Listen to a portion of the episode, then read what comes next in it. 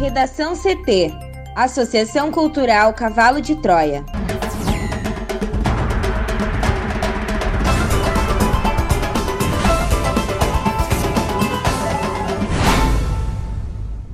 Agora, no Redação CT. TJ volta a suspender licitação do mercado público. Grupos neonazistas são investigados pela Polícia Civil em Canoas. Dois manifestantes são mortos no terceiro dia de protestos antirracistas nos Estados Unidos. Congresso promulga emenda que torna a Fundeb permanente.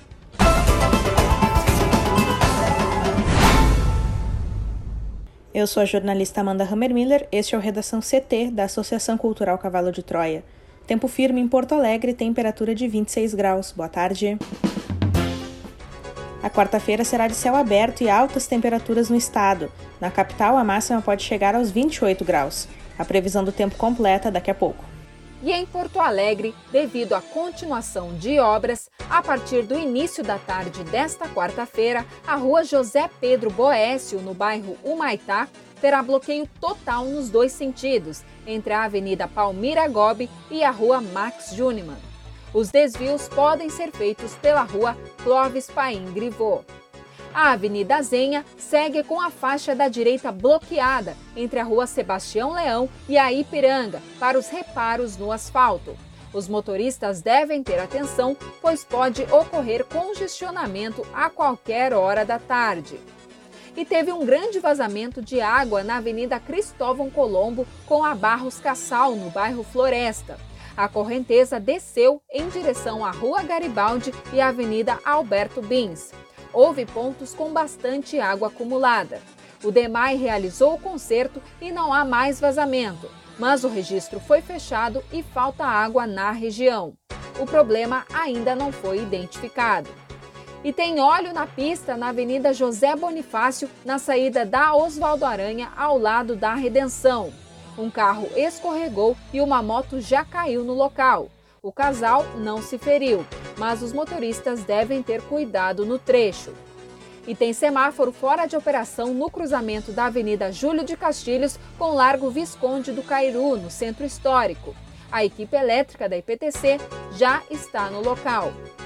A IPTC também informou que seguem suspensas as atividades de atendimento presencial para serviços na Central de Atendimento ao Cidadão, no Centro Integrado de Passagem Escolar e Isenção e de Vistoria de Veículos na Coordenação de Inspeção Veicular.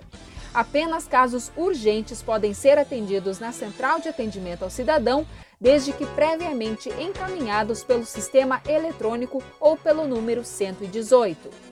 Diversos serviços permanecem com atendimento online exclusivo no site da IPTC. Com o trânsito, Juliana Preto. TJ volta a suspender licitação do mercado público. A repórter Juliana Preto traz as atualizações. A concessão do mercado público de Porto Alegre foi novamente suspensa. A decisão do desembargador Miguel Ângelo da Silva foi expedida no final da noite de terça-feira e o efeito suspensivo vale até o julgamento definitivo do caso. A abertura dos envelopes da habilitação da licitação estava prevista para ocorrer nesta quarta-feira. O magistrado afirma em trecho da decisão que a concessão de uso do mercado público de Porto Alegre à iniciativa privada é questão delicada e de profundas repercussões na vida cotidiana da cidade de Porto Alegre merecendo a questão jurídica controvertida e ser analisada com a devida cautela, revelando-se prudente, portanto, oportunizar o contraditório e a ampla defesa. A Procuradoria-Geral do município informa que lamenta a decisão e que irá recorrer. De acordo com o Procurador-Geral do município, Carlos Eduardo da Silveira, a medida judicial compromete seriamente a licitação que vem sendo estruturada há mais de dois anos. A partir da decisão do TJ, a Secretaria Municipal de Parcerias Estratégicas confirma que suspendeu a abertura dos envelopes que ocorreria nesta quarta-feira. Na segunda-feira, liminar do juiz Fernando Carlos Tomás e Diniz derrubou a decisão do Tribunal de Contas do Estado, que havia paralisado o processo de concessão do mercado público. Para Diniz, o TCE havia incorrido em invasão de atribuição de outro poder, ao dar prosseguimento ao julgamento administrativo. Originalmente, a abertura dos envelopes da licitação estava prevista para 31 de julho, mas uma semana antes, decisão da primeira Câmara do TCE paralisou a concorrência a pedido do Ministério Público de Contas. O entendimento era de que o mercado público não poderia ser concedido à iniciativa privada sem chancela prévia da Câmara de Vereadores da capital. A prefeitura havia recebido propostas de dois grupos interessados na gestão do espaço. O edital prevê um contrato de 25 anos. Grupos neonazistas são investigados pela Polícia Civil em Canoas. A Polícia Civil anunciou na manhã desta quarta-feira a primeira operação no âmbito da investigação sobre a atuação de grupos neonazistas na cidade de Canoas. O foco da ação são os responsáveis por ameaçar um policial civil que apurava a organização na região metropolitana de festivais de música para realizar propaganda neonazista. Na terça-feira, a Coordenadoria de Recursos Especiais, a CORE, cumpriu mandado de busca na residência de um indivíduo de 24 anos suspeito de integrar um grupo extremista. Ele possui antecedentes por crimes de ameaça, porte ilegal de arma, lesão corporal, dano ao patrimônio público, posse de drogas, perturbação à tranquilidade e violência doméstica. Os agentes, sob o comando do diretor do Grupamento de Operações Especiais da CORE, o delegado Marco Antônio Duarte, buscaram armas e materiais de divulgação de conteúdo neonazista, além de tentarem identificar os demais componentes do bando. De acordo com Duarte, a equipe conseguiu confirmar que o suspeito realmente participava de grupos de propagandas neonazistas. E ainda, os agentes coletaram extenso material de divulgação digital na internet. Um desses materiais é um cartaz intitulado Como Matar um Antifa, onde é ensinado como esfaquear alguém corretamente. Antifa refere-se aos ativistas antifascistas. Os policiais civis também conseguiram as imagens de um vídeo curto de celular onde o suspeito com uma touca ninja aparece empunhando uma faca. O delegado Marco Antônio Duarte garantiu que o trabalho investigativo terá continuidade. Para o Redação CT, Juliana Preto filha adotiva da pastora, cantora gospel e deputada estadual Flor de Lis, do PSD do Rio de Janeiro, Marzi Teixeira da Silva teria recebido da mãe a missão de contratar alguém para matar o pastor Anderson do Carmo. É o que aponta uma reportagem do G1, publicada nesta quarta-feira, após ter acesso à investigação conduzida pela Polícia Civil do Rio de Janeiro. De acordo com policiais da Delegacia de Homicídios de Niterói, São Gonçalo e Itaboraí, Marzi fez buscas na internet para encontrar um criminoso. Os termos utilizados teriam sido assassino onde achar, alguém da barra pesada e barra pesada online, segundo o G1. Em depoimento, Marzi confessou à polícia que procurou outro filho adotivo de Flor de Lis, Lucas César dos Santos, para que ele matasse o pastor. Tanto Marzi quanto Lucas estão presos. Marzi também teria feito buscas na internet por venenos. Segundo a polícia, Anderson foi hospitalizado ao menos cinco vezes com sintomas de envenenamento. Ele foi assassinado a tiros na madrugada do dia 16 de junho de 2019 em Niterói, aos 42 anos. Ainda de acordo com a investigação, Lucas havia deixado a casa da pastora por não se sentir bem tratado. Passou então a integrar uma facção criminosa. O envolvimento com o crime teria agradado a Flor de Lis e encaixado no plano de matar Anderson. Além de Marzi e Lucas, também estão detidos os filhos Simone dos Santos Rodrigues, André Luiz de Oliveira, Carlos Ubiraci Francisco Silva, Adriano dos Santos Rodrigues, Flávio dos Santos Rodrigues e a neta Rayane dos Santos Oliveira, filha de Simone. Para a polícia, Flor de Lis é a mandante do crime. Ela não pôde ser presa por causa da imunidade parlamentar. Duas pessoas morreram e uma ficou gravemente ferida após serem atingidas por tiros na terça-feira à noite em Kenosha, no estado de Wisconsin, no norte dos Estados Unidos. O tiroteio aconteceu durante a terceira noite consecutiva de protestos por justiça no caso de Jacob Blake, afro-americano que foi baleado sete vezes a queima-roupa por um policial no domingo.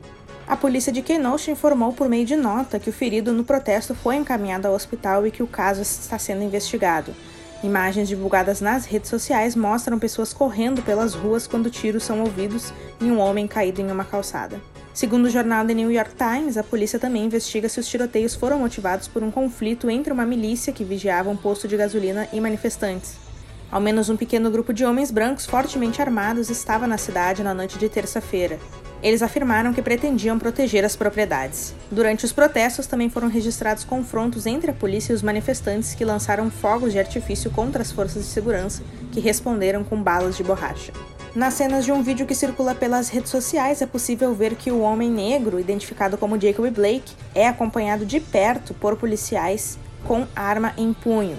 Ao abrir a porta, ele é alvejado com sete disparos pelas costas. A ação de terça-feira também recordou três meses da morte de George Floyd em maio, asfixiado quando um policial se ajoelhou por vários minutos em seu pescoço. No Redação CT, agora a previsão do tempo com Juliana Preto. A quarta-feira começou com tempo firme e temperatura amena no Rio Grande do Sul, com apenas algumas nuvens perto da fronteira com o Uruguai. A temperatura mais baixa nas primeiras horas do dia foi registrada em Vacaria, na Serra, que marcou 9,1 graus. De acordo com a SOMAR Meteorologia, o dia será de tempo aberto e, com o passar das horas, o termômetro vai subir bastante. A máxima está prevista para Uruguaiana, na fronteira oeste, que deve chegar a 31 graus. Já Porto Alegre terá máxima nesta quarta-feira de 28. A exceção ao dia de sol e calor é a região sul. Estão previstas pancadas de chuva ao longo do dia nessa área, que é o sinal de uma frente fria que começa a se formar no estado. Na quinta-feira, a chuva se espalha um pouco mais e também deve atingir a região da campanha e da fronteira oeste. Obrigada, Juliana. Vamos para o bloco de educação. O Congresso Nacional comemora nesta quarta-feira uma das principais vitórias da educação brasileira nos últimos anos. Com a promulgação da emenda constitucional que torna permanente o Fundeb, os ensinos infantil, fundamental e médio do país ganham mais recursos e segurança. A sessão solene da promulgação começou ao 20 para o meio-dia, comandada pelo presidente do Congresso, senador Davi Alcolumbre, com a presença do presidente da Câmara dos Deputados, Rodrigo Maia, deputados e senadores. Alcolumbre chamou a sessão de eternização da educação básica brasileira.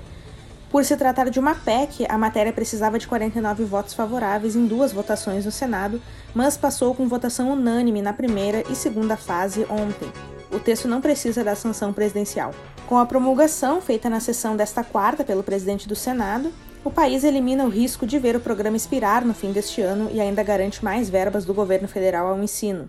Antes de ir à Câmara, o Fundeb estava ameaçado. A equipe do presidente Jair Bolsonaro sugeriu que os recursos da União só voltassem a ser depositados em 2022, o que criaria um vácuo em 2021 e afetaria o aprendizado de milhões de estudantes. O governo recuou, os deputados federais aprovaram a PEC e ela foi então ao Senado. Pela nova lei, a participação da União no fundo aumenta gradativamente, dos 10% atuais para 23% até 2026. Ele também continuará recebendo o equivalente a 20% dos impostos municipais e estaduais e das transferências constitucionais de parte dos tributos federais. Em 2019, o Fundeb distribuiu 156,3 bilhões de reais para a rede pública. Atualmente, o fundo garante dois terços dos recursos que os municípios investem em educação. Redação CT. Apresentação Amanda Hammermiller. Colaboração Juliana Preto. Uma produção da Associação Cultural Cavalo de Troia com o apoio da Fundação Lauro Campos e Marielle Franco. Próxima edição amanhã, a uma hora. Boa tarde.